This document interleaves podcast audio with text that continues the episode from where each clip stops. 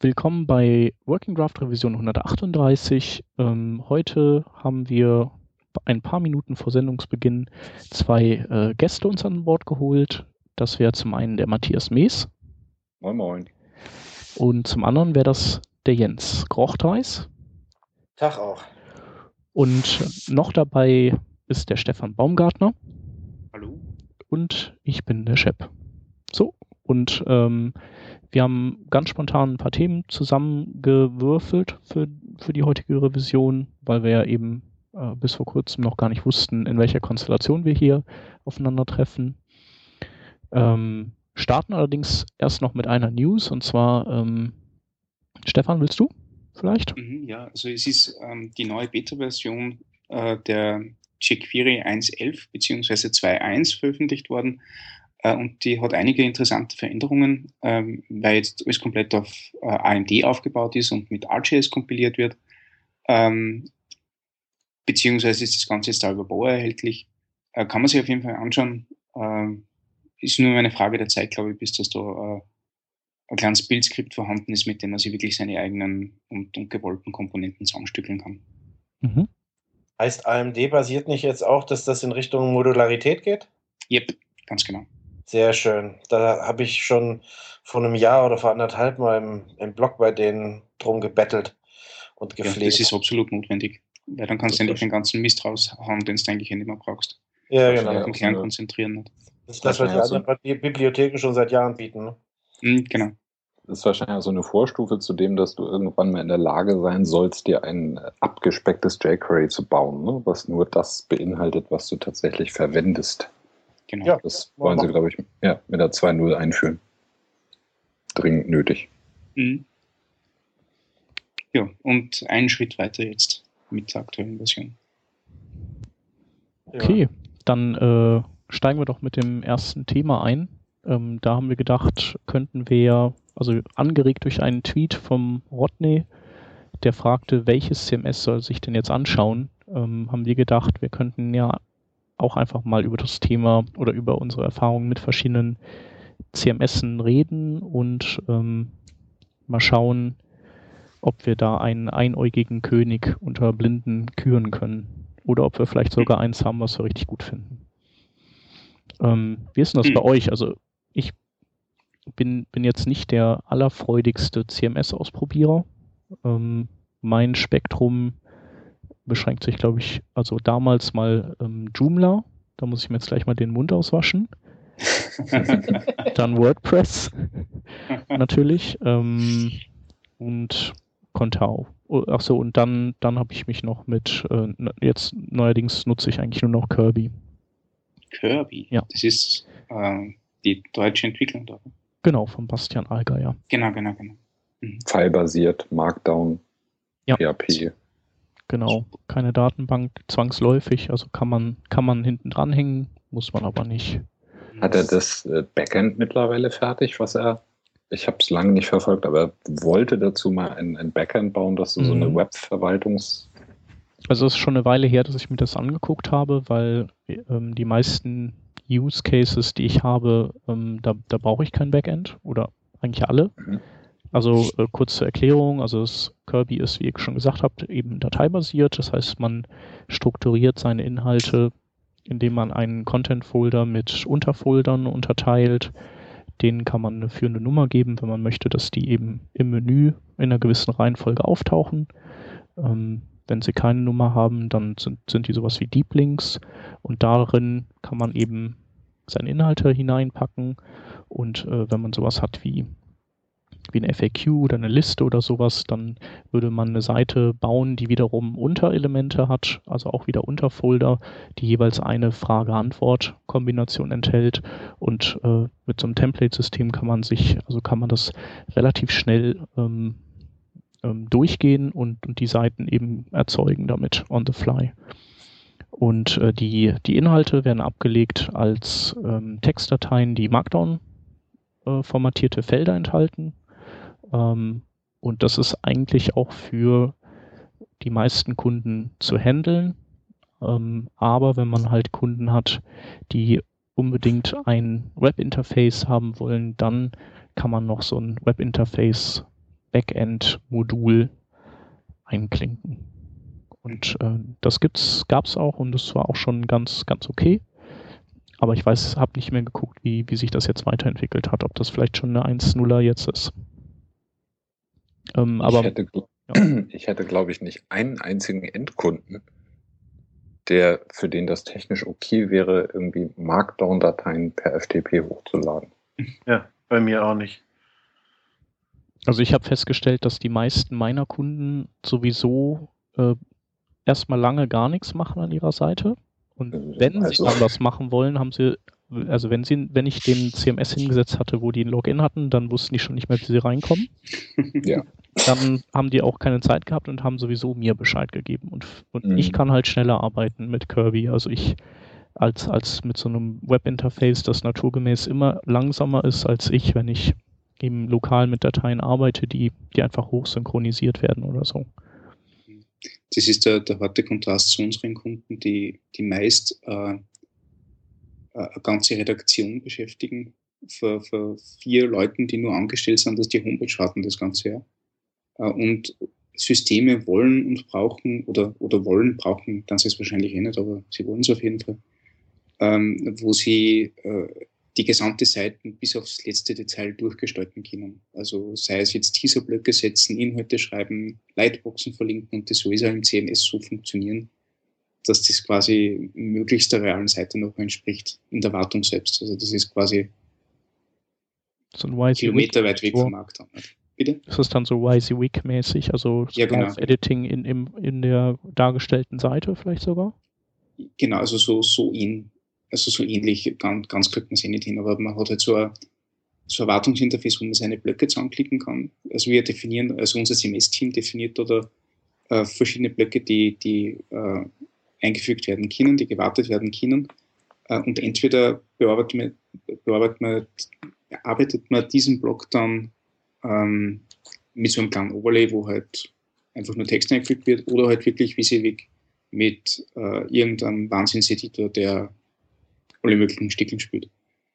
Ähm, hat, hat teilweise ganz interessante Ergebnisse dann. Aber es ist halt, also ich persönlich bin kein Fan davon. Ich weiß ja nicht unbedingt, warum unsere Kunden das immer wollen, aber das ist also bei uns der, der Standard-Case eigentlich. Mhm. Du findest, findest das wahrscheinlich auch doof, weil, weil da teilweise ganz übles Zeug rein kopiert ja. und gepastet wird total, also total irrsinnig, was da passiert. Mhm. Und ist das dann eine selbstentwickelte Software oder? Also nicht von uns entwickelt, sondern von Partnern. Also wir haben da mit, mit, mit Gentix und Content Note Kooperation und mit Imperia. Okay. Ähm, und äh, also das, das Für und wie das ist, nachdem wir da eine Kooperation haben, kannst du uns irgendwelche Ansprüche an die Software hast, relativ schnell äh, äh, irgendein Feature dazu kriegen, das extra für die zugeschnitten ist. Zum anderen ist es so, dass die Dinger so geschlossen sind, dass wir teilweise für, für unsere dynamischeren Geschichten extrem ihre Sachen machen. Nicht? Also Imperia ist immer nur in Perl geschrieben, das hat einen Perl-Core für 1998, der seitdem so existiert.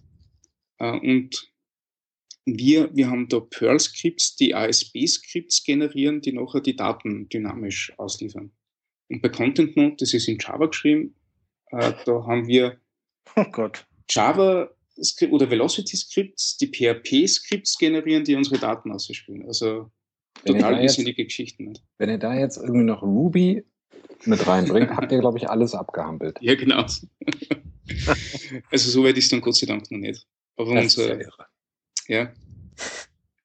Na, und das, also das sind ganz irrsinnige Sachen dann. Und da, da muss ich ganz ehrlich sagen, unser CMS-Team gut ab, dass die da noch irgendwie Überblick, Kontrolle und Nerven behalten. Weil, also ich habe beim letzten Projekt, das wir online gestellt haben, ähm, war ich eine Woche Aushilfe im CMS-Team, weil ich Not war.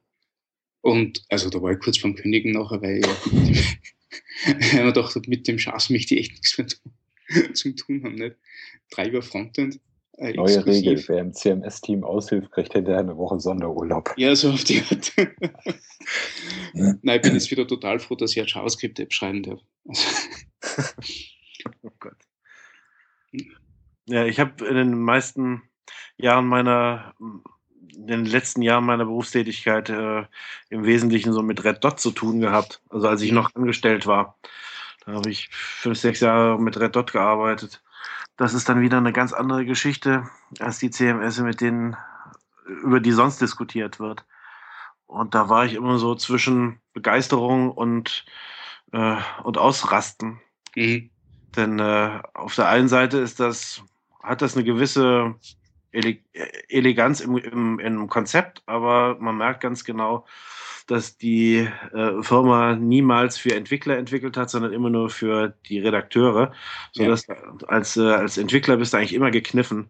Äh, die, diese, äh, diese Editoren, die ich damals erleben durfte, ähm, dass, äh, dass man die Editoren nennt, ist eigentlich eine Beleidigung für jeden anderen Editor.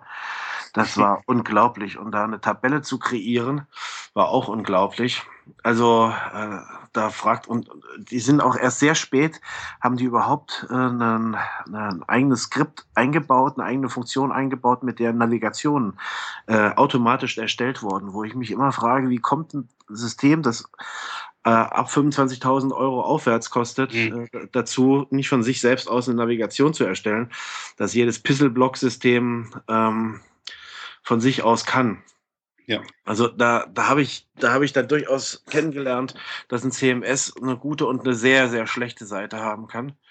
Dann so privat habe ich WordPress genutzt. Da war ich anfangs begeisterter, als ich mittlerweile bin, aber das liegt auch mhm. daran, weil ich anders entwickeln möchte, als, äh, als es, als es äh, WordPress es mir eigentlich erlaubt. Also so so wirklich so, so kleine Module, in die ich meine Seiten immer aufteile. Das ist gar nicht so die Grundidee von WordPress, sondern mhm. Gehen eigentlich so von, von HTML-Seiten aus, wo dann so ein paar ähm, PHP-Marker reingesetzt werden und gut ist. Man kann es zwar auch modular aufteilen, aber irgendwie ist das, fühlt sich das immer ver, verbogen an.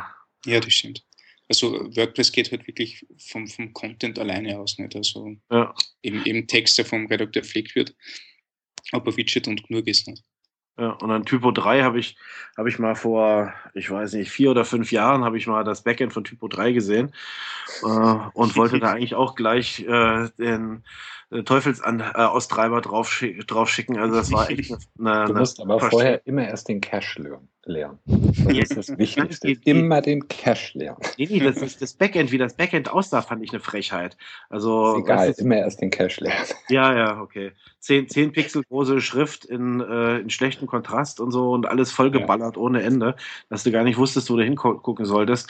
Ich nehme mal an, das wird sich in den letzten Jahren doch äh, dramatisch geändert haben. Das also, wird sich geändert. Also, ja.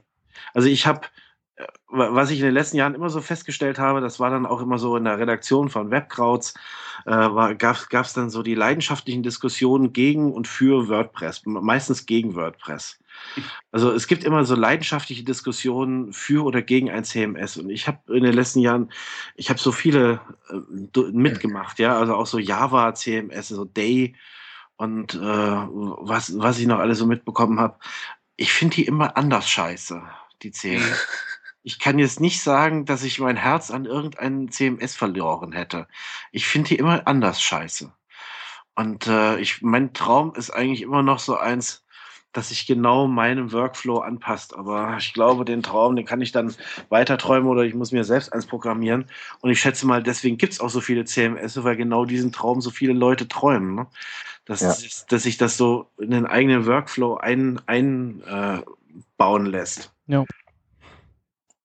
Wobei das, ja. was Jens gerade sagte, ist für mich mittlerweile eine der Nagelproben für ein CMS. Die Geschichte mit äh, flexibel und trotzdem bequem selbst komplexeste Navigationsstrukturen automatisch erzeugen. Ja. Das ist so unfassbar wichtig. Ja. Gerade jetzt mit äh, responsive Navigation. Mhm. Ich bin generell so jemand, der ich mag es sehr, wenn ein CMS mich machen lässt, was ich machen will und mir nichts vorgibt. Also ein CMS, was ankommt und sagt, du musst aber im Frontend jetzt die und die JavaScript-Bibliothek verwenden. Tschüss. Ja. Kann, kann ich nicht gebrauchen. Ein CMS, was mir jeden Inhalt auf der Seite und sei er noch so klein, erstmal in acht Diff-Container wickelt. Und mhm. wo es mir Schmerzen bereitet, das abzuschalten. Kann ich nicht gebrauchen. Ja. Das ist einfach, das, das ist, die Arbeitszeit kann man sinnvoller investieren.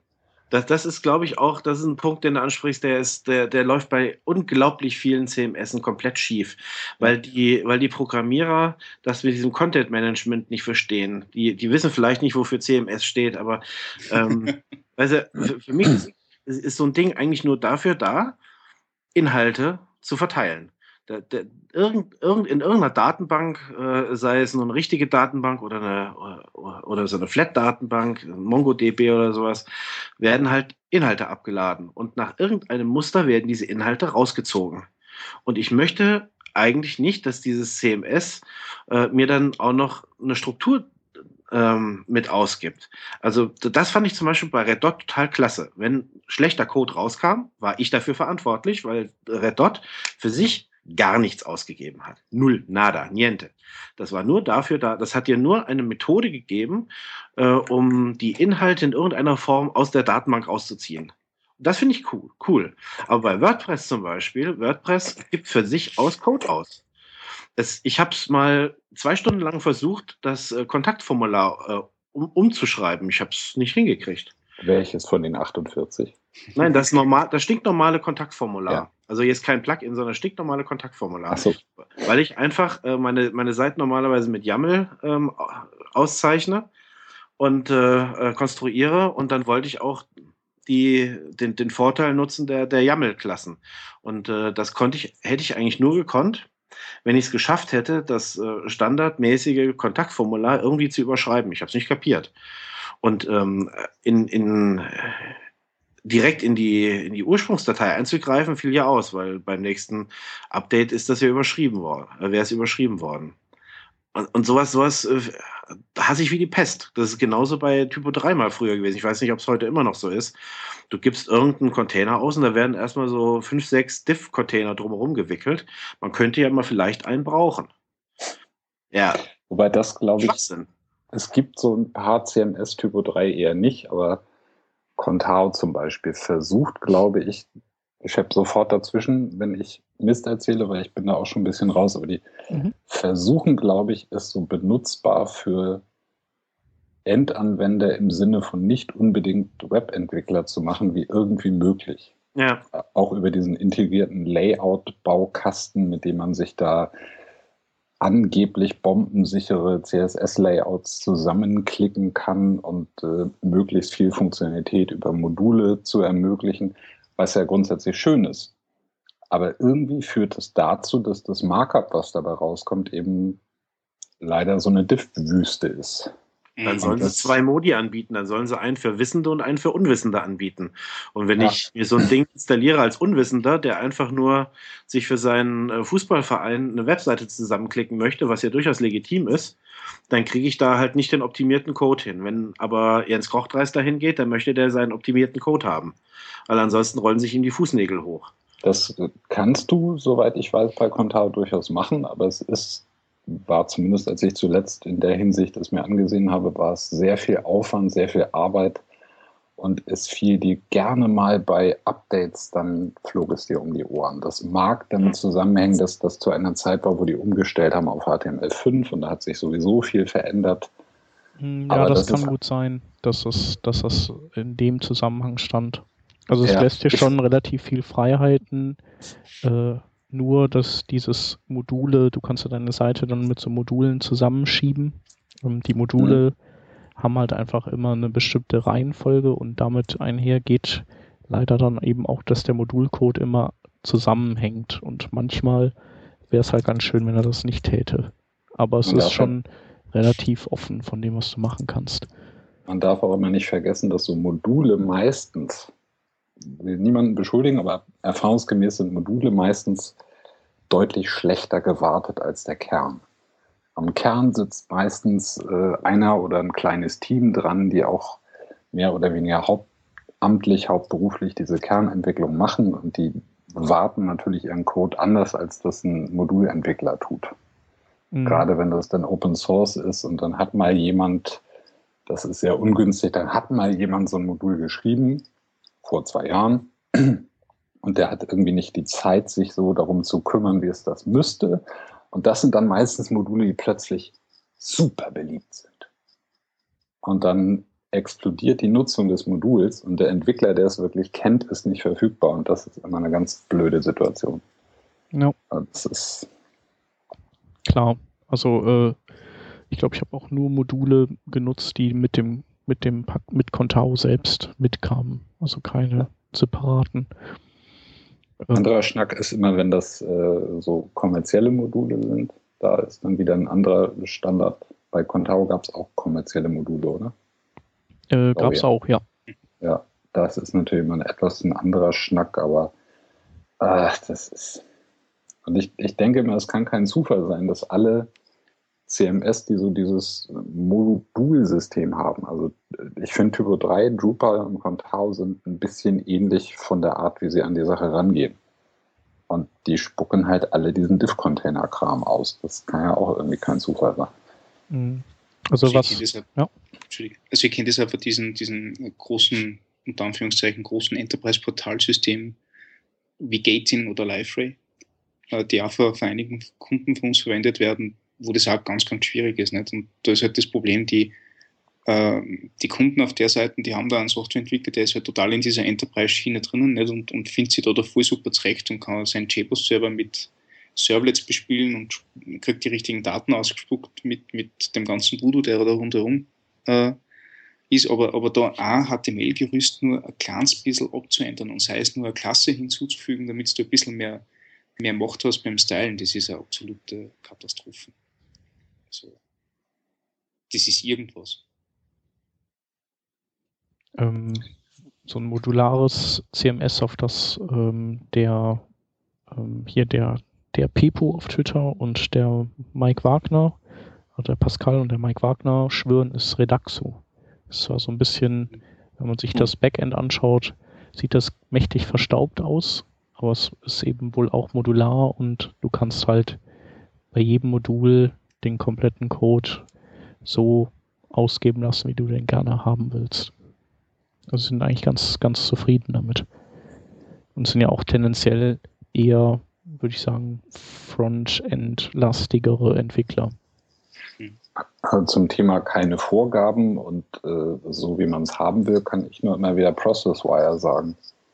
Ich weiß nicht, ob, ob, ihr das hier schon mal hattet, aber das ist halt so ein, das ist eine der drei Sachen, für das ich es von Anfang an geliebt habe. Also es bringt schon so ein kleines Beispiel-Template mit, aber im Grunde gibt es nichts vor und macht genau das, was Jens vorhin gesagt hat. Es speichert Inhalte in einer Datenbank und es gibt die Methoden, um diese Inhalte rauszuziehen und eben in ein Template, das du aber komplett selbst schreibst, zu packen. Und das, das ist was, was meinem Workflow sehr entgegenkommt. Ich fange immer mit einem HTML-Prototypen an und ich will den so entwickeln, wie ich ihn entwickeln will. Mit meinem Build-Script und mit äh, meinen jQuery-Plugins und mit SAS und äh, ne? Genau. Und das kannst du damit. Okay. Es gibt ein paar Module, die geben Markup vor. Mir ist noch keins über den Weg gelaufen, wo es völlig unverbietbar wäre. Und die, die Markup ausgeben, die sollen das auch. Also es gibt zum Beispiel ein Modul, das äh, eine Seitennavigation erzeugt. Da kannst du aber auch bis ins kleinste Detail vorgeben, wie es das tut. Das heißt, du kannst äh, den List-Items Klassen mitgeben. Gerne genommen für hier, ne? First, Last und sowas. Aber du kannst äh, ziemlich bis ins kleinste Detail konfigurieren, was das Ding dir ausspuckt. Und das gilt fürs ganze System. Und das finde ich super wichtig. Bei Contao jetzt? Nee, bei ProcessWire. Okay. Ja, der Mark Hinze, der schwört ja auch total auf ProcessWire ja. und ja. ähm, also ich habe da auch nur Gutes gehört und für mich klingt das so ein bisschen. Der schwört da auch drauf. Wer schwört da auch drauf? Ich habe einen Freund, der schwört da auch ah, okay. drauf. Der findet vor allen Dingen das äh, so schön, dass, äh, dass das ein bisschen wie äh, bei jQuery ist. Ja, das stimmt. ist diese, diese API-Schicht, das ist großartig. Ja, das, ist aber bei, bei Kirby übrigens genau gleich. Also da hast ja. du auch so äh, Pages und dann First und dann kannst du Children machen und ja. also kannst dann nochmal äh, Find, das gibt es auch alles da. Das ist schon schön. Diese, diese API bei Processwire ist ähm, ich sage immer, mein PHP ist ungefähr so wie das sprachliche Ausdrucksvermögen eines zweijährigen Kindes, also praktisch nicht vorhanden. Und ich kann mit dieser API, die so ein bisschen ist wie jQuery für PHP, kann ich Code in PHP schreiben, den ich mit nacktem PHP im Leben nicht hinkriegen würde. Und das ist einfach, das ist auch was, wofür ich es geil finde. Mhm. Ja, es ist auf jeden Fall mal eine Auszeichnung. Wie ist dort das, äh, das Backend? Weil ich glaube, mich erinnern zu können, dass ich das vor, vor einiger Zeit, es muss schon länger her sein, ausprobiert habe und mir dachte, okay, in diesem Backend kann ich einfach nichts tun. Warum? Warum nicht? Ist, aber es kann sein, dass ich, dass ich mir da. Nein, es war es, recht unübersichtlich. Unübersichtlich finde ich es gar nicht. Okay, also, dann habe ich was anderes gesehen ist immer Geschmackssache. Es gibt Leute, die sagen, es sei, ähm, es, es sehe so schlicht aus, weil du ja so ein überladenes Backend gewohnt bist, eigentlich von Typo 3 zum Beispiel, ja. Und, das, und es gibt Leute, die sagen, ähm, es sehe, also das Standard-Backend sei ein bisschen bunt. So, es hat halt nicht diesen, diesen seriösen Grau in Grau und hier dann mal ein bisschen Farbe, damit es nicht total grau ist, Look, sondern es ist schon farbenfroh. Mhm. Mit so hellen Grün und hellen Blautönen und Rot und was nicht noch alles, aber es gibt Themes dafür. Es ist bestimmt nicht das ultimative Backend, was du haben willst, um die, die Weltherrschaft an dich zu reißen. Aber es ist angenehm aufgeräumt. Ich habe es neulich in einer einem Kundentermin einer Dame mir zufällig gezeigt, die sonst mit Typo 3 arbeitet und der fiel irgendwie die Kinnlade auf den Schoß und sagte, das ist ja so übersichtlich. Und es ist auch so schnell. Und das ist es halt, es ist schlank. Es ist überhaupt nicht zäh, was zum Beispiel für mich immer so ein Haken an Mod X war. Das Mod X Backend ist schön, auf jeden Fall. Aber es ist super träge. Ja, aber es ist ja, ja immer, wenn sobald XJS am Start ist. Also es gibt ja, ja, so klar. einige Systeme, die, also man, deswegen gibt es ja auch bei Contao MooTools und bei den Systemen XJS, weil die Backend-Programmierer, die finden das halt einfach in MooTools und XJS finden die halt ihre Programmierwelt wieder. Ja. Und mhm. äh, die können auch ganz tolle, robuste Sachen damit bauen. Aber das ist natürlich so aus deren Perspektive gesehen, wir wünschen uns halt aus anderen Gründen was anderes. Ich fand schon immer an Contao, die dürfen im Backend gerne nehmen, was sie wollen oder was dem Kernprogrammierer-Team am liebsten ist, natürlich. Aber es, was halt schade ist, ist dieses, also man kann es ja mittlerweile auch austauschen äh, gegen jQuery, aber so im Frontend erstmal vorzugeben, finde ich schwierig. Dafür ist mhm gerade mit diesem Anspruch, es soll eventuell auch für Laien nutzbar sein. Also MooTools in allen Ehren, aber es ist bestimmt nichts, wo man leicht reinkommt, wenn man nicht irgendwie Peter ist.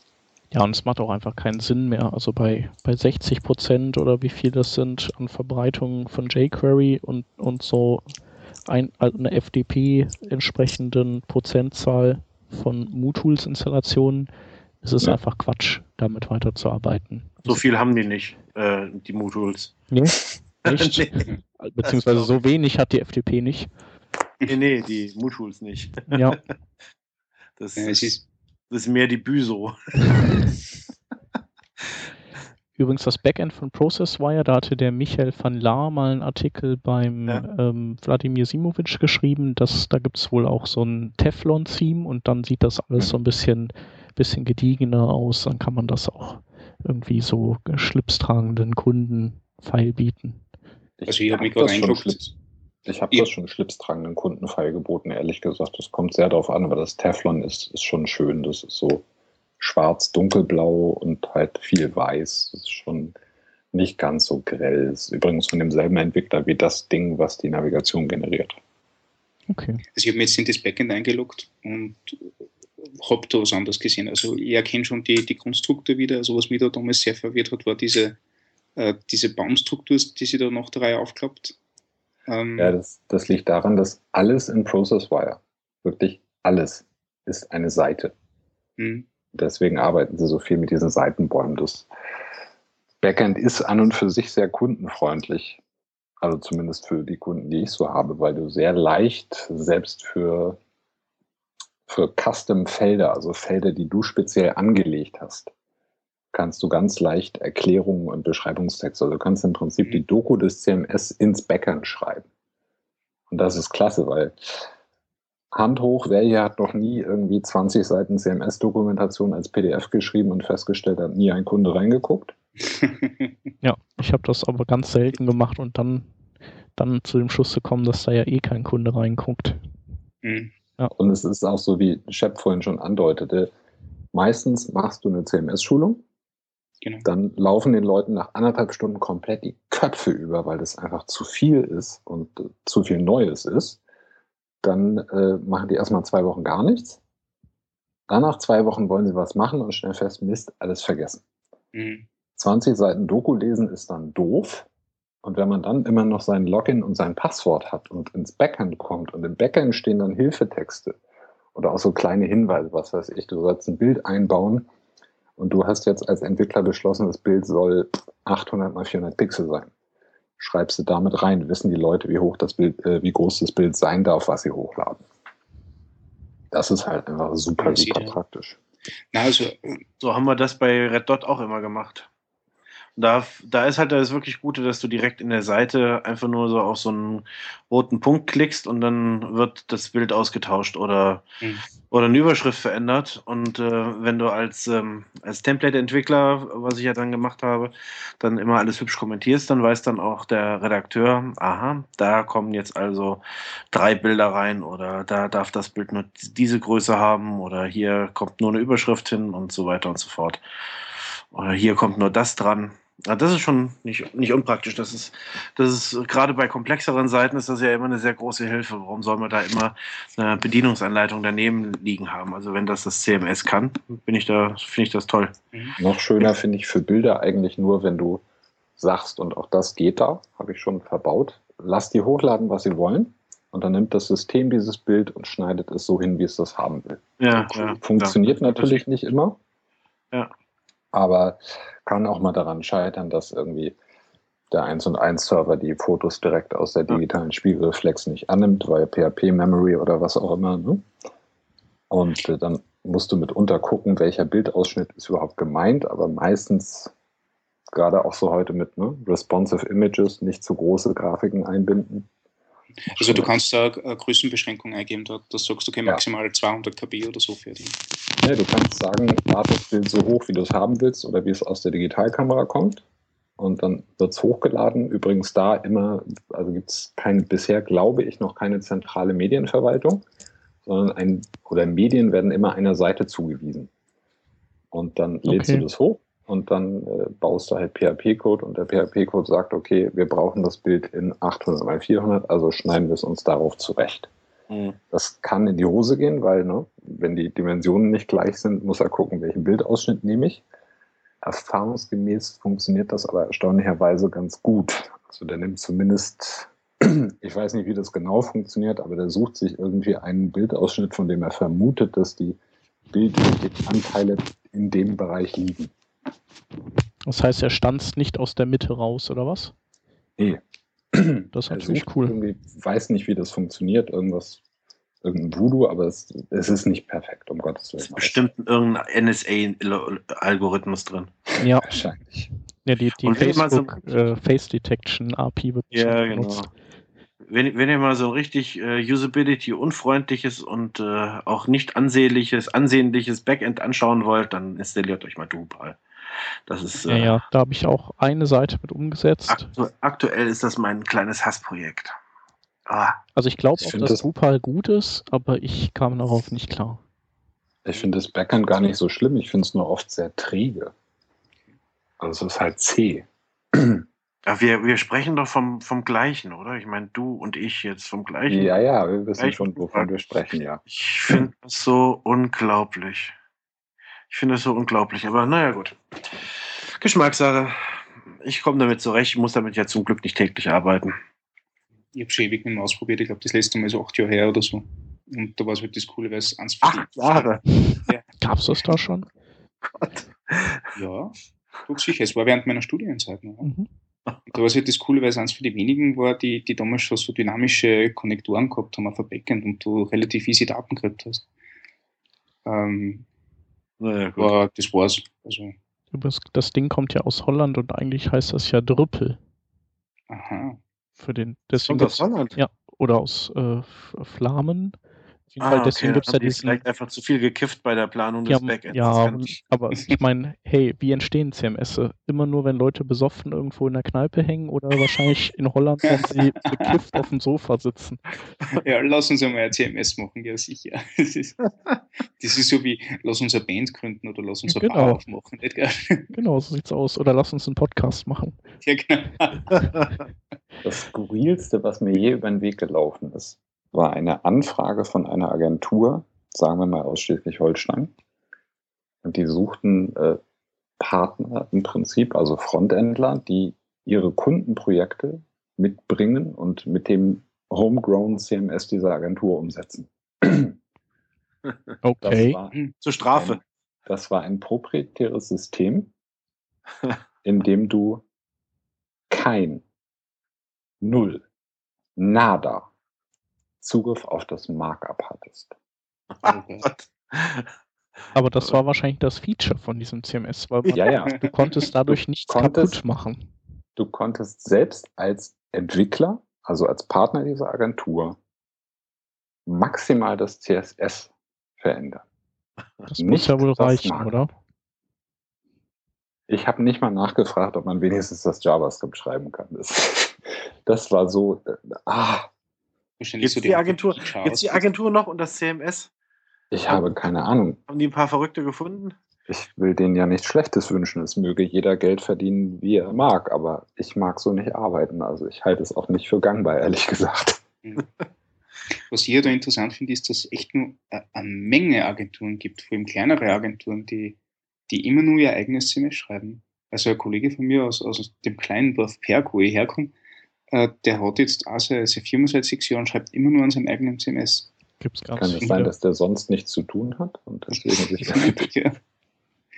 Nein, aber, aber in Salzburg hat jetzt auch wieder eine Agentur aufgemacht, die auch ihr eigenes CMS hat. Und das, also, ich habe mir gedacht, dass, dass die Zeiten, wo man für einen ausgewählten Kundenkreis seine ganze Zeit verbracht, dass man CMS schreibt, wären schon lang vorbei. Jetzt, wo eh so, so viel äh, relativ schnell anpassbare Systeme da sind, unter Anführungszeichen. Aber das gibt es immer noch. Also das ist irre. Was ich immer ganz schlimm finde, sind diese Läden, die nur Typo 3 machen. Mhm. Und zwar für alles. für kleinste Webseiten irgendwie acht Unterseiten und ein Kontaktformular. Es tut mir leid, dafür muss ich kein Typo 3 aufsetzen. Das ist Bullshit. Und das für einen kleinen Kunden irgendwie KMU, Drei-Mann-Büro, wie sollen die das wuppen? Das, das geht doch gar nicht. Ohne externen Support. Und das finde ich, tut mir leid, also das, das, nee, finde ich nicht gut. Da mache ich ein kleines, schnelles WordPress oder was und dann sind die zufrieden. Wobei WordPress ja auch nicht mehr klein und schnell ist. Ja, es gibt viele so, ne? oder nimmst Kirby oder dieses ähm, Purge, was die von zwei Engländern gemacht wird, ist auch niedlich für so kleine The Seiten. Rachel Adams. Ja, es ist super niedlich für so kleine Seiten, wo es nur darum geht, ich will irgendwie bestimmte Textblöcke ändern können. Mhm. Rachel Andrew. Andrew, Entschuldigung. Da läuft ja, übrigens. Oder, du, du, nimmst das und dann mache ich mal so eine richtig gute Überleitung. Statische Seitengeneratoren. Ja, mhm. ich hätte sie sonst auch demnächst in den Ring geworfen. Ah, ja. aber, aber dann, glaube ich, brauchst du äh, jemanden, der der, der technisch versiert ist oder zumindest keine, keine Angst davor hat, ein paar Worte in, in die Kommandozeile einzugeben. Mhm. Das ist das große Problem. Oder du musst äh, sowas wie eine Batch-Datei schreiben. Ja, das ginge vielleicht noch. Mhm. Du könntest natürlich theoretisch einen, mit dem entsprechenden Server könntest du natürlich ein serverseitiges Setup machen, was sich die vom Kunden geänderten Textdateien vielleicht über Dropbox irgendwo abholt und dann das Kompilieren der Seiten irgendwie über einen Chrome-Job anstößt? Ja, es gibt sowas, es gibt so ein tolles, äh, so, so, eine, so eine Idee, wie man mittels PHP äh, in, in der Dropbox ein, ähm, äh, ein CMS sich zusammen mit einem Google Docs Dokument baut, beziehungsweise weniger Google Docs, äh, sondern diese Excel-Variante da, diese Spreadsheet-Variante von Google Docs. Damit kannst du okay. dir quasi ein CMS bauen. Und das finde ich gar nicht so doof, weil äh, es gibt ja nun mal genügend äh, Kunden, die halt mit Excel oder mit Word umgehen können, aber die es nicht. gibt viel zu viele davon. Ja, ja, aber die nicht, die, die nicht unbedingt Lust haben, sich mit dem Backend äh, eines CMS auseinanderzusetzen, was ich bis zu einem gewissen Grade verstehe. Weil die, die meisten CMS ja, CMS-Backends ja nicht so aussehen, als wären sie dafür gedacht, um dem, dem Nutzer zu helfen, sondern sind eher dafür gedacht, um die Funktionsvielfalt möglichst beeindruckend äh, nach außen hin zu demonstrieren, also so einen auf dicke Hose zu machen. Ja, oder sie ich, sind halt so strukturiert, dass, äh, dass man seine Inhalte ähm, so zerlegen muss, dass das CMS sie so bekommt, wie es die haben will, anstatt ja, dass du die so reintust, wie du sie haben willst. Oder du musst es dir auf unterschiedlichen Wegen suchen, wie ich das jetzt bei Drupal hatte. Also äh, ich habe äh, jede, jedes Mal wieder von neuem angefangen zu suchen, wo denn jetzt nur tatsächlich mein Inhalt ist, den ich dann nachher nicht gefunden habe. Äh, also das war ganz grausam. Ich finde auch immer cool, wenn, wenn Leute irgendwelche Felder zweckentfremden. So, die dann so, mhm. ich brauche das, ich brauche jetzt noch das. Ja, hat der mir nicht, aber dann melden die sich auch nicht bei einem und dann, dann gibt es halt in diesem komischen CMS nur die und die Felder, dann tragen die das halt woanders einfach ein. So. Genau. Und das copy und pasten sie dann aus Word raus. Ich wollte jetzt noch was über statische Seitengeneratoren erzählen. Das ist so mein, mein letztes ähm, meine letzte Erlebnis mit äh, CMS gewesen. Äh, ich wollte meinen mein Kochblog äh, mal revitalisieren und hatte keine Lust, das Ganze mit, mit WordPress zu machen. Also ich habe dann also so zwei WordPress-Installationen, musste ich von 2.6 auf 3. hast du nicht gesehen, hochhieven und die, und die MySQL-Datenbank auch noch von 4 auf 5. Uh. Ich hatte so gar keine Lust. Und bei diesem, und, und dieses, das Kochblog, meine Kochrezepte, die haben kaum Kommentare, also wozu, ne? Brauche ich mhm. gar kein normales Blogsystem. Und ich dachte mir, damit könnte ich, könnte ich so mit statischen Seitengeneratoren etwas wuppen und habe dann mal so geschaut. Nachdem ich jetzt so neuerdings so ein Fan von Grunt und Node.js geworden bin, dachte ich mir, versuchst es doch mal auf dieser Ebene. Mhm. Dass, dass man dann also wirklich nur auf dem eigenen Rechner äh, so ein, so ein Node.js-Modul hat, so ein, so ein CMS, und dann mit, mit Markdown äh, seine, seine Seiten schreibt und die werden dann statisch generiert und die brauche ich dann nur noch per FTP hochzuschubsen, hochzuschubseln oder schreibt mir einen Grunt-Task äh, und der macht das dann für mich. Mhm. Und ich habe, glaube ich, drei Tage lang recherchiert und alles Mögliche ausprobiert. Ich habe ich hab so viele Sachen ausprobiert. DocPad und Assemble. Da, damit fing es an, weil es so ein, so ein Grunt-Modul für Assemble.io gibt. Mhm. Und, das äh, haben wir zum Teil auch im Einsatz, das, das Modul, aber eben nicht für, für reale Inhalte, sondern äh, in unserem Templating-Prozess, dass wir okay. einfach Sachen schon vorher in Module auslagern können. Ja, und was, was es noch so alles gab, also ich weiß schon gar nicht mehr alles, was ich da alles so ausprobiert habe. Jekyll nachher und äh, Wintersmith, ähm, boah, wie heißt das, was der ähm, irgendwas auf, auf, auf Jekyll noch basierendes. Jedenfalls äh, Ende vom Lied war, dass ich, dass ich bei allen in, äh, zu irgendeinem bestimmten Zeitpunkt gescheitert bin. Äh, und, und an einer ganz banalen Geschichte, nämlich eigentlich an der, an der Inhaltsnavigation bin ich immer gescheitert. Diese Dinger scheinen äh, in, keiner, in keiner Weise so, ja genau, Octopress. Octopress ähm, war das, was ich, womit ich noch am weitesten kam und von dem ich dachte, damit könnte ich es veröffentlichen. Aber es hat äh, immer an der, an dieser, an einer bestimmten Art der Navigation äh, hat es gescheit, äh, ist es gescheitert, weil ich meine Rezepte natürlich taggen wollte oder halt in Kategorien aufteilen mhm. wollte. Wie, egal wie man es nennt, nachher kommt es eh aufs Gleiche raus. Und äh, diese Kategoriennavigation habe ich mit Octopress zum Beispiel super hingekriegt, aber nur pro Rezept. Na, da konnte ich also an ein Rezept, sagen wir mal, drei Kategorien oder auch meinetwegen fünf dran tackern. Und wenn ich dann auf so eine Kategorie klicke, dann kamen alle Rezepte zu der Kategorie. Soweit, so gut. Aber ich wollte eigentlich auch eine Gesamtübersicht über alle Rezeptkategorien haben, äh, so als, als Globalnavigation. Und wenn ich dann darauf klicke, wollte ich natürlich auch auf eine Übersicht aller Rezeptkategorien, äh, aller, aller Rezepte dieser Kategorie kommen. Mhm.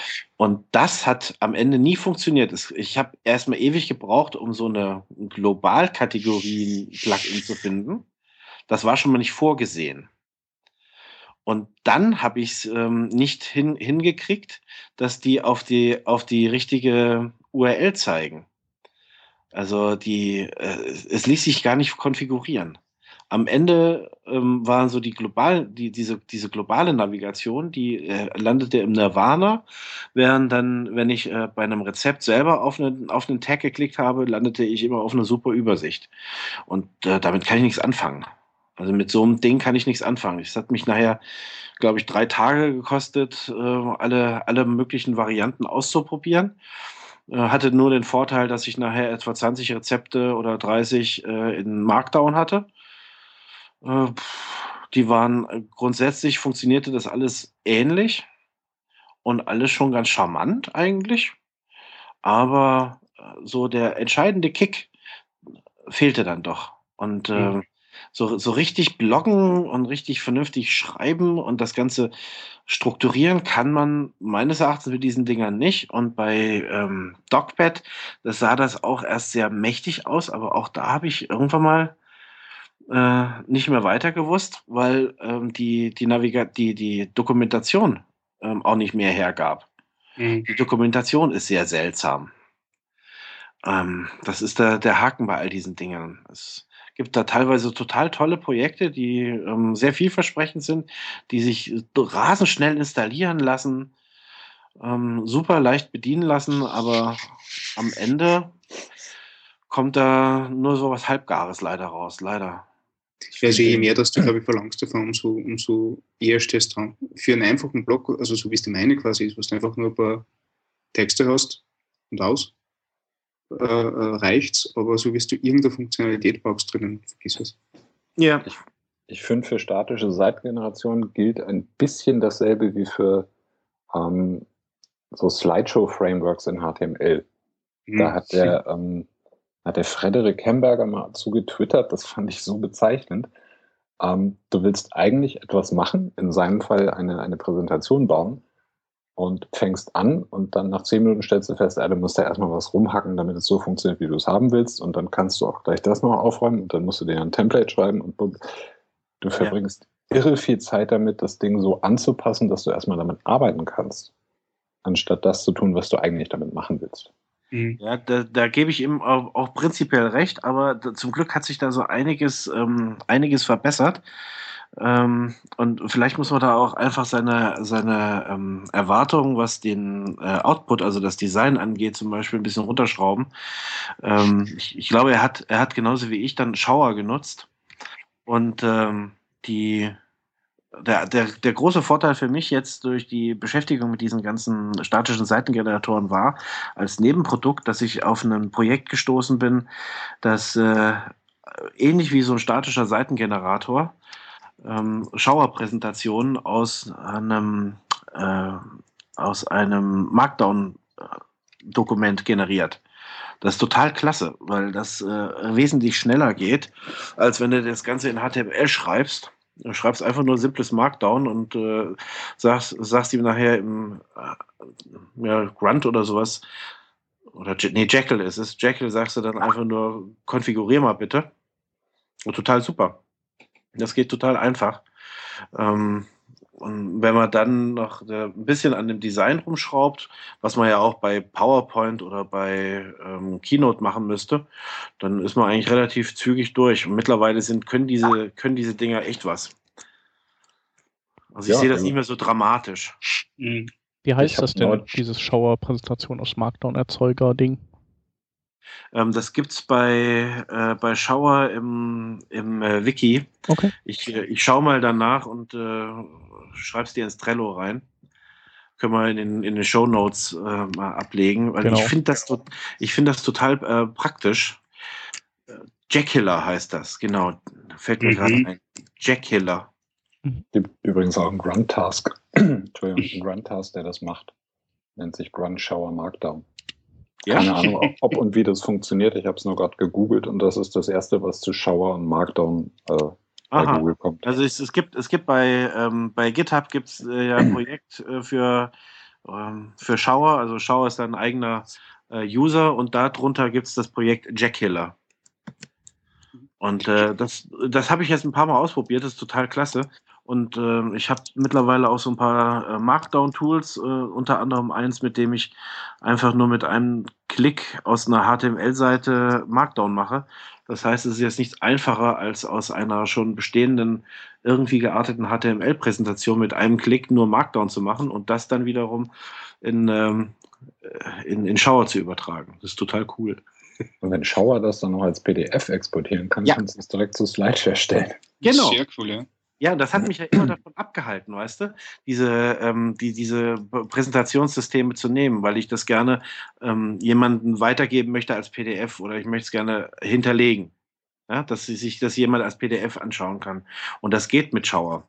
Mit Shower kannst du es als PDF exportieren. Das geht auch mit Reveal.js mittlerweile. Also die haben Ja, ja. mittlerweile auch ein paar coole Funktionen. Also du kannst da Markdown verwenden für deine Inhalte. Das ist aber wie, fühlt sich ein bisschen wie ein Hacker, weil das musst du in einen Script-Tag verpacken und, und ein eigenes Plugin dazu laden und hin und her. Äh, aber die PDF-Druckerei, die geht eigentlich recht gut. Äh, und ähm, was mir eben gefallen hat, also dieses Plugin-System ist echt nicht blöd, weil das hat eine relativ überschaubare API und du kannst ziemlich schnell äh, eigene Geschichten dazu stricken. Also ich habe jetzt so ein kleines Ding geschrieben, das einfach nur, wenn ich auf das Like ein Video abspielt, das ich eingebettet habe, damit ich nicht extra klicken muss. Und das war eine Zehnzeile und habe mich zum Einlesen, glaube ich, eine halbe Stunde braucht. Also hat relativ gut funktioniert. Und das Allercoolste ist das, dass du, wenn du das Ganze über einen Kran-Server laufen lässt, das funktioniert auch, ähm, dann kannst du dir so eine Vorschau äh, anzeigen lassen, so ähnlich wie es der, wie es der Peter in seinem Slide-Framework hat, wo du immer die nächste Slide siehst und Notizen, Notizen dazu und wie lange du schon brauchst und solche Sachen. So ein Presentation Mode meinst du? Genau, Okay. Bei, Das bei Reveal, bei Reveal oder wie? genau. Hm. Ja, ich weiß gar Ja. nicht, ob Shower das kann. Das finde ich eigentlich nämlich eine ganz äh, praktische Angelegenheit. Mhm. Ja. Vielleicht gehen wir, bevor wir jetzt äh, über Präsentationsframeworks sprechen, nochmal auf das, worauf wir, worüber wir eigentlich darauf gekommen sind, ist ja dieser Tweet von Rodney. Und äh, Rodney sagte, glaube ich, was er nehmen solle, Drupal, Typo 3 oder Mod X. Mhm. Und wenn wir jetzt, ich, ich habe das mal so, er hat noch nicht geantwortet, ich habe mal angenommen, dass das die drei sind, die er aus irgendeinem Grund nur zur Auswahl hat. Ja. Und natürlich kannst du dann kommen und sagen, nein, alles Mist, nimm Red Dot, nimm Processwire, nimm Kirby, was auch immer. Aber was würdet ihr sagen, wenn jemand jetzt wirklich kommt und sagt, hier äh, Agentur oder wie auch immer, gibt vor, entweder Typo 3, Drupal oder Mod X? Was empfiehlst du? Ich glaube, es Das- kommt ein bisschen auf den Use Case an. Das Das- habe ich auch gesagt, kommt drauf an, was du eigentlich machen willst. Weil was Aber mir beim ModX zum Beispiel extrem gut gefallen hat, war, dass äh, das Markup relativ in deiner Hand liegt. Also da, da, Ja. da wird nicht irgendwie was dazu gebastelt, was du nicht dazu gebastelt haben willst. Äh, und mit, mit wenn du einfach nur Seiten managen willst und die mit irgendwelchen Inhalten befüllen willst, kommst du auch recht weit. So wirst du aber irgendeine Funktionalität brauchst, dann wird es echt schwierig. Also ich hätte mal versucht, dass ich meinen Blog mit, mit Modix aufsetze und da habe ich auch, da gibt es eben dieses Blog-Tutorial und der Peter hat einmal was veröffentlicht dazu. Und da lest die rein und, und, und du verstehst das oder glaubst es nachher zu verstehen und dann installierst du die ersten drei Sachen und dann geht irgendwie alles in die Binsen und du kommst nicht mehr ins Backend. Ja. Solche Geschichten. Ähm, da hat es dann gestoppt für mich. So ein kleines Portfolio mit, mit ein paar Seiten, das ist eigentlich dann ganz gut gegangen. Ähm, also deswegen würde ich für, für was Komplexeres nicht Modix empfehlen, weil ich glaube, dass man sich einfach zu, zu intensiv reinlesen muss in die ganze Gabe. ich glaube, wenn du diesen Anspruch hast, was du gerade sagtest, oder diese Vorgabe hast, möglichst weites Markup kontrollieren zu können, dann bleibt dir von den dreien nur Mod X. Mhm. Ich glaube, Markup kontrollieren ist bei, allen, bei, bei den beiden anderen verdammt viel Aufwand. Ja. Es geht bestimmt, aber es ist verdammt viel Aufwand. Was wäre jetzt, wenn man sagt, äh, soll möglichst endkundenfreundlich sein? Dann würde ich vielleicht eher Drupal sagen. Ja. Ja, Jens, du magst es nicht, aber eine Menge Menschen da draußen mögen es eher anscheinend. Also es ist, scheint ja mittlerweile global irgendwie das zweite CMS hinter Typo 3 zu sein. Äh, nee, ach, das ist global weit vor Typo 3. Typo 3 gibt es da eh nur in Deutschland, oder? Keine Ahnung. Das kennt doch, das kennt in in den USA kennt das kein Mensch. Das stimmt, die, in den USA ist viel Drupal. Ich, ich glaube, ich, äh, wenn ich mich richtig entsinne, ist die Reihenfolge beim CMS WordPress, dann ganz lange gar nichts. Mhm. Dann, dann, kommt Joomla.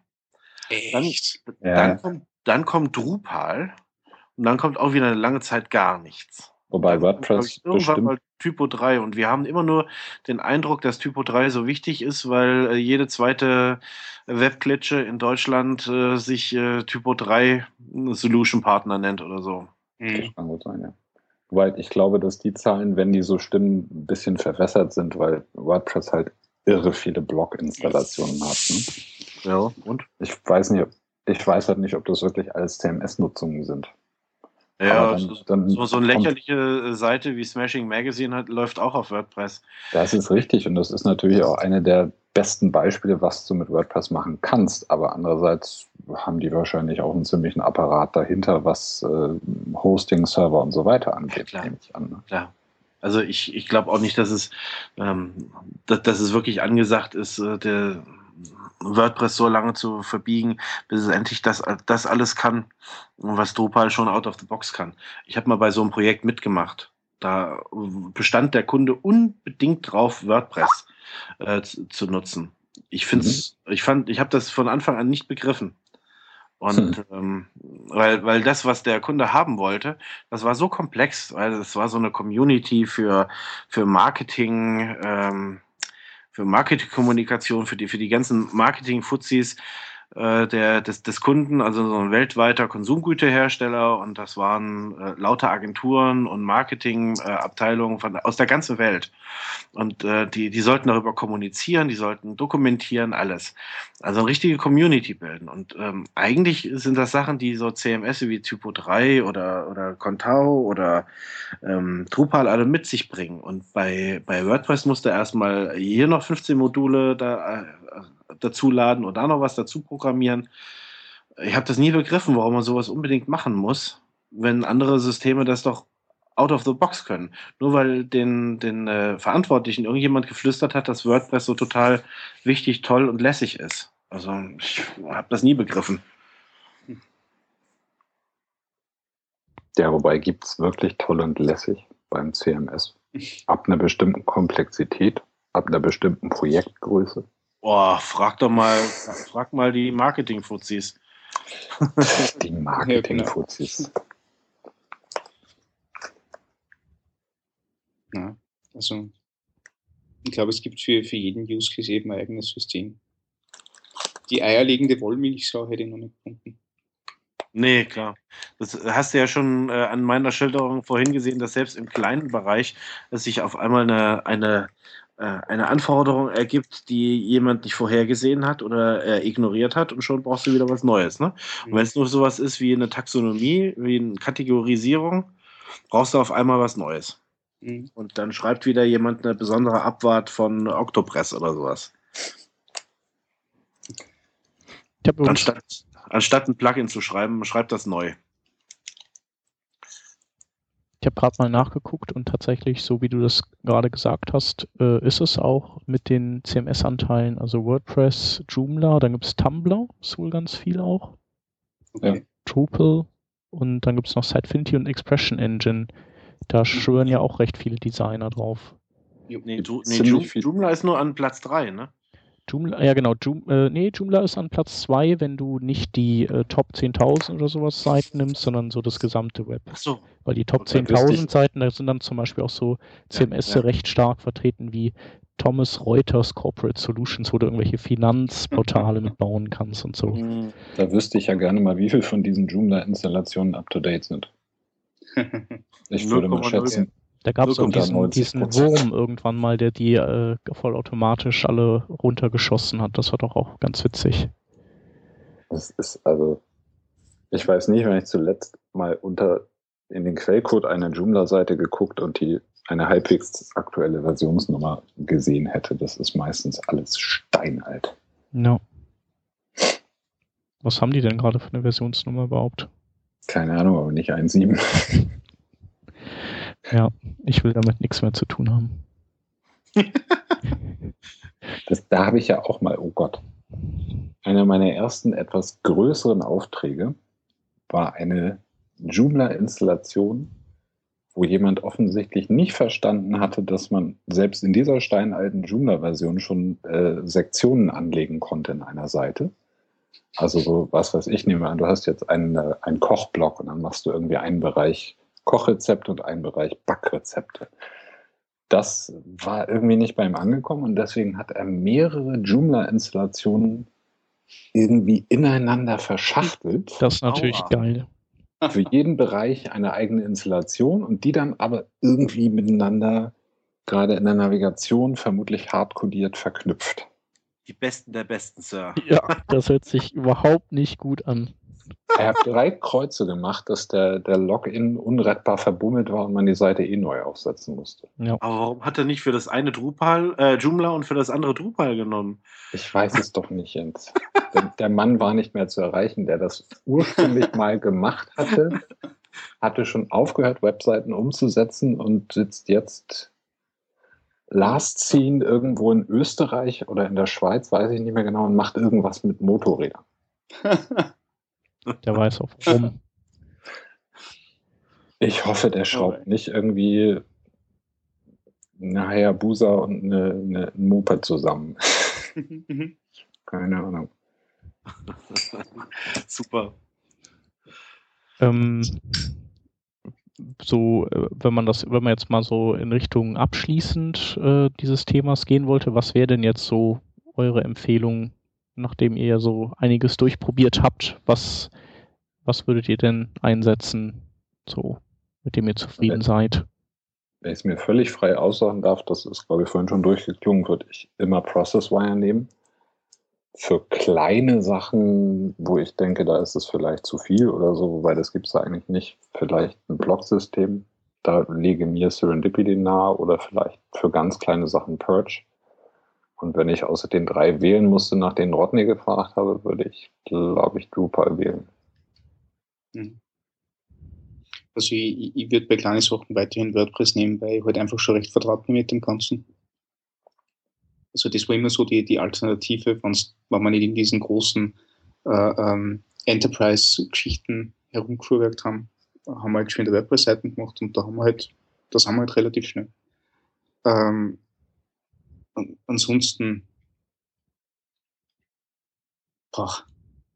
Ich kann übrigens noch kurz einwerfen, weil es mir auch jetzt erst einfällt. Ähm, letztens hatten wir auch ein Projekt umgesetzt, hier opendevicelab.com. Da wollten wir gerne diese User-Verwaltung haben und all so ein Kram, hatten aber keinen Bock auf das scheiß Frontend und haben uns dann einfach nur ein Plugin reingetan, wo wir die Daten per JSON abgreifen können von dem WordPress und mhm. konnten dann unser Frontend komplett frei gestalten und, und einfach JSON-Calls nach hinten machen. Ja, das ist die JSON-API. Du ja. musst einfach äh, statt RSS, glaube ich, JSON hinschreibst ja. und ja, die ist ziemlich cool. Die ja. verwende ich auch total gerne. Das war dann und dann bleibt es halt wirklich nur mehr zum Inhalte pflegen. Ne? Genau. Da hätte ich mal gerne einen Link zu. Okay. Mhm. Suche such ich raus. Also da möchte ich ganz zwei Sachen verlinken, weil es gibt nämlich äh, das eine, da habe ich jetzt den Namen vergessen, aber das ist auch so ein Plugin, wo du relativ schnell eigene, eigene Post-Kategorien machen kannst, wo du quasi das Backend mit ein paar Zeilen Code ziemlich, ziemlich selbst gestalten kannst. Äh, damit quasi dort nicht einfach nur die Standard-Content-Eingabemasken hast, sondern Fields ein einfach oder so, ne? Äh, äh, Advanced Custom Fields Ja, das haben wir, glaube ich, da auch benutzt. Genau, aber da gibt es mittlerweile was, was ich fast nur coolerer finde, weil man es äh, weil man es versionieren kann, weil das ganze, die ganze Config nicht in irgendeinem Datenbank-Eintrag steht, sondern in einem File. Ähm, das verlinke ich auf jeden Fall auch noch, falls mir der Name wieder einfällt. Ähm, und, und eben diese JSON-API, die ist ziemlich lässig. Und dann kann man echt coole Sachen bauen damit. Hm. Jo, und sonst bei, bei größeren Sachen, keine Ahnung. Da bin ich froh, dass ich, dass ich mich eigentlich nicht drum kümmern muss. Und von den dreien, die Rodney im Tweet hatte? Ähm, hm aus dem Bauch mit, rauskommen. Mit, mit Vorbehalten wahrscheinlich Typo X. Drüpo X. Ja, Drüpo X. Wir hören jetzt auf zu podcasten, machen, was alle machen, schreiben unser eigenes CMS und ja, nennen genau. das Drüpo X. Na, aber äh, da kenne ich den Use Case nicht. Aber hm.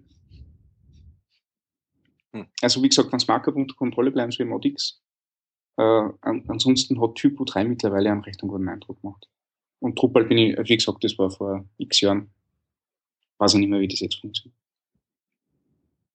Ja, ich habe von allen drei keine Ahnung, aber fand eigentlich die Idee, die hinter Mod X steckt, ganz gut. Das ist halt ein Content äh, Management Framework mehr ist als ein ganzes System. Und äh, das ist mir eigentlich grundsätzlich lieber, aber ModX ist ja auch ein bisschen beschissener geworden im letzten Jahr. Insofern weiß ich nicht, ob man da noch drauf setzen sollte. Und ich bin halt, ich bin ein großer Kirby-Fan und ich glaube, Process Wire hört sich auch super an. Ein Process Wire möchte ich auf jeden Fall ausprobieren, nachdem das in so hohen Tönen gelobt worden ist. Wieder zwei überzeugt. Gibt es da schöne Tutorials? Ähm, sogar Videotutorials? Gibt zu, zuerst mal gibt es ein sehr aktives Forum, in dem auch der Kernentwickler, der das, also der hat quasi sein proprietäres CMS in ein Open Source Projekt verwandelt. Der ist super aktiv, der muss irgendwie einen 48-Stunden-Tag haben oder was. Ich weiß nicht, wer das macht. Der ist super schnell aktiv im Forum. Und ja, es gibt eine Menge Tutorials, die fast alle Videotutorials sind. Das sind zum Teil aber auch Sachen, wo er dann Funktionalitäten zeigt. Mhm. Ganz wichtig für Leute, die das jetzt vielleicht hören und sagen, damit baue ich meinen Blog, weil WordPress äh, bin ich leid. Es gibt fast keine fertigen Frontend-Templates dafür. Das ist nicht so ganz das Konzept. Es geht auch mehr so in Richtung Content Management Framework. Mhm. Es gibt ein paar Beispiele, das nennt sich da Profiles. Unter anderem gibt es ein Blog-Profile, was man quasi äh, in eine Installation einspielt und dann hat man so alles, was man für einen Blog gebrauchen könnte. Das ist so das, womit man vielleicht am besten anfängt. Und wenn man sich einlesen will, erst die Doku und dann direkt ins Forum. Das ist, glaube ich, der schlauste Weg. Und für, für Entwickler würde ich empfehlen, wirklich einfach mal in die, in die API-Doku auf der Webseite gucken und wer dann nicht verliebt ist, dann weiß ich es nicht. Alles klar. Übrigens, was, was ganz passend ist, der, der Rodney hat gerade getwittert, dass er sich für Drupal entschieden hat. Hey, da hat der Matthias gewonnen. Jens, was nimmst du jetzt? Oh, ich bin sowas von froh, dass äh, sich diese Frage für mich eigentlich nie stellt, weil meine, meine Arbeit äh, ja mehr die de, des Zuarbeiters für ähm, Agenturen oder größere Firmen ist, so dass ich also eigentlich immer nur die ähm, so, so ein statische ein Click-Dummy äh, liefere, den dann irgendjemand, den, den dann jemand anders in ein irgendwie geartetes CMS übernimmt. Das ist also den, den, die normale Arbeit.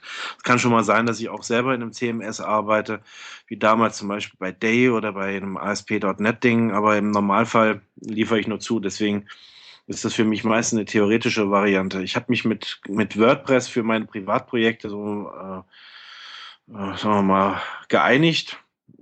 Lieben tue ich es nicht aber ich habe, ich sehe auch keinen, keinen Sinn da drin, äh, mich zu, mir wieder viel zu viel Zeit aufzuhalten, um mich in irgendein CMS einzulesen.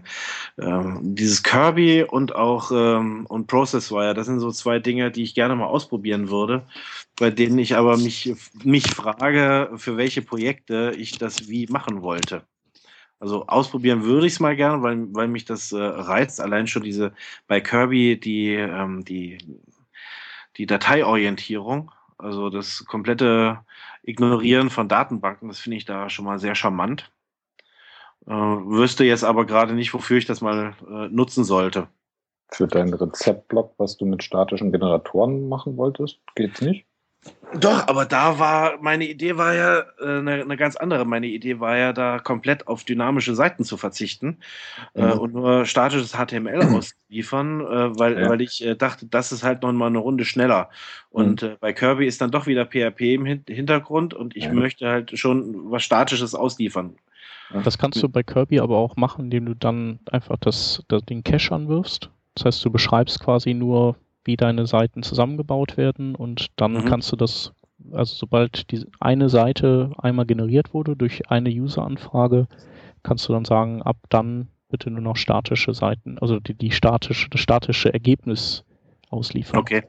Also okay. hast im Prinzip auch das, was du gerne willst. Ja, und äh, für Rodney hätte ich, äh, Rodney hätte ich wahrscheinlich Typo 3 empfohlen, ohne jetzt zu wissen, was er da braucht. Äh, aber du meinst, weil er eh schmerzbefreit ist, oder? das nicht. Nee, er hat gerade getwittert, er muss damit gar nicht arbeiten, er soll nur eine Empfehlung abgeben. Okay. Ach. Okay, und dann mag er wahrscheinlich den Kunden nicht. ich glaube, ich weiß sogar, dann weiß ich sogar, warum er gefragt hat. Wenn er, Kunden, wenn er den Kunden nicht mag, dann kann er natürlich auch Drupal empfehlen, das ist klar. das stimmt. Ja, cool. Dann ähm, würde ich sagen, haben wir auf jeden Fall schon ganz relativ viele äh, Systeme genannt heute. Ähm, und in zwei Jahren machen wir das noch einmal. Auf jeden Fall. 15 weitere CMS ja. und mindestens drei, die wir unbedingt mal ausprobieren wollten. Ja. Ich bin super, super gespannt, ob dieses Perl, Java, irgendwas Monster bei Stefan dann immer noch läuft. Oh, Bestimmt. Ja, da bin ich auch sehr gespannt. Das wird mit Mund-zu-Mund-Beatmung von 50-jährigen äh, äh, Informatikern am, äh, am Leben gehalten, oder? Ja, ganz genau. Ja, also da bin ich gespannt, wie das weitergeht. Weil also, also, nein, also ich will da nicht zu viel erzählen. Nachher dann, also off the record. Okay, dann ähm, springen wir doch zu den Links und da schmeißen wir direkt den ersten passenden zu diesem ähm, Thema noch äh, in den Ring. Das ist der Talk, ein Talk von Phil Hawksworth, den er, den er öfter hält und den er damals, als ich bei der Frontiers 2012 war, letztes Jahr, glaube ich, dann da gehalten hat und der richtig geil war. Der, der hieß I Can Smell Your CMS. Und ähm, also ist ein super witziger Talk und auch ein ähm, inhaltlich toller Talk. Mhm. Kann ich auf jeden Fall empfehlen. Hat man eine sehr unterhaltsame Stunde bereitet. Jo. Das ist ein Video oder eine Präsentation? Oder was ähm, verlinkst du dann? Sowohl als auch. Also es ist genau. jetzt ein Video okay. seiner Präsentation. Genau. Genau. Ja. Jo, äh, der nächste Link ist äh, von Maximilio Fördmann. Äh, sehr ausführlicher und, und detaillierter Beitrag über alle Änderungen, die im iOS 7 Safari sind, äh, mit sämtlichen Grauslichkeiten und sonstigen Sachen, die Apple da verbrochen hat. Auf jeden Fall lesenswert. Ja, und verbrochen stimmt in dem Fall sogar. Ja. Ähm, dann hat Chris Coyer mal wieder ähm, äh, vom Leder gelassen und zwei ähm, ja, so Guides geschrieben. Einen über das äh, Table-Element, was da alles zu, zu wissen gilt und äh, einen darüber, wie man äh, per JavaScript CSS-Animationen steuern kann. Und ähm, passend dazu hatte ich diese Woche ausgegraben eine Bibliothek, die heißt Animo.js, die einem ähm, ja das geskriptete Animieren von Elementen ein bisschen leichter macht vielleicht. Mhm. Die letzten beiden Links, die wir noch haben, sind zum einen die Fireshell von Todd Motto. Das ist quasi so ein bisschen ein äh, Yeoman Light ähm, Projektvorlage für, für Frontend-Entwickler. Sehr äh, kann man, Ja? Okay, ja, also ich habe mir nur das Video angeschaut. Ich fand das klasse. Ja, ich habe es mir auch angeschaut. Äh, ich muss das unbedingt ausprobieren. Ich finde das richtig gut als, als Basis, um, um selber was äh, zu machen. Echt gut. Okay, cool. Ja. Das werde ich mir das anschauen ist ähnlich, hatte Stefan, glaube ich, im, im, Vorgespräch schon gesagt, wie das Init-Projekt vom Hans. Genau, also es hat auf jeden Fall so einen ähnlichen Eindruck gemacht. Dann verlinken wir das vom Hans auch. Genau. Und der letzte Link äh, ist von der, jetzt muss ich noch schon, wie die Dame heißt, Jackie Balser, Balser. Äh, so ein kleiner Guide über Sess und Compass Farbfunktion der deswegen recht interessant ist, weil man es gleich direkt auf der Seite ausprobieren kann und jede, jede Sekt sieht, dass diese Farben, Farbfunktion ausspucken. Jo. Und dann sind wir durch. Ja, genau. Ich werfe jetzt noch, weil es mir gerade spontan einfällt, äh, in die Runde äh, die Videos von der JSConf EU und von der CSSConf EU äh, tröpfeln gerade ins Netz und die werden wir auch noch verlinken. Genau. Und passend zu dem Table-Element-Artikel könntest du eigentlich auch noch den guten mehrteiligen Artikel von Thomas Kaspers für einfach für alle von vor fünf Jahren verlinken. Okay. Er ist zwar Asbach ja. uralt, aber ist immer ich noch. Ich habe das neulich erst gebraucht, das ist immer noch aktuell. Ja. Okay, äh, hast du, du musst mir nochmal den Link drüber schmeißen. Habe ich letztens, glaube ich, irgendwo geblockt oder getwittert, aber ich, äh, ich, ich suche mal. Okay. Du suchst, okay, prima. Genau, und äh, damit wären wir am Ende. Die Hörer, die noch ein paar ähm, noch Input für in Sachen CMS haben, da gibt es bestimmt ganz viele Meinungen zu. Äh, die können auf jeden Fall loswerden. Auch äh, wir haben auch Tipps noch aus dem Chat bekommen, die werden wir auch noch verlinken. Ähm, und äh, da könnte es ja noch ein paar mehr Tipps geben. Gerne ähm, kommentieren oder uns per Twitter schicken und ähm, dann werden wir das auf jeden Fall nochmal weiterleiten. Ähm, vielen Dank euch zweien, dass ihr so spontan eingesprungen seid und dass wir so eine coole Sendung äh, aus der Hüfte gemacht haben. Das war spaßig. Ja. War mir ein innerer, innerer ein inneres Blümchen. Ja. ja, cool. Alles klar. Ja, danke, danke. Schön. Euch allen schönen Abend. Absolut. Tschüss. Ciao. Tschüss. Tschüss.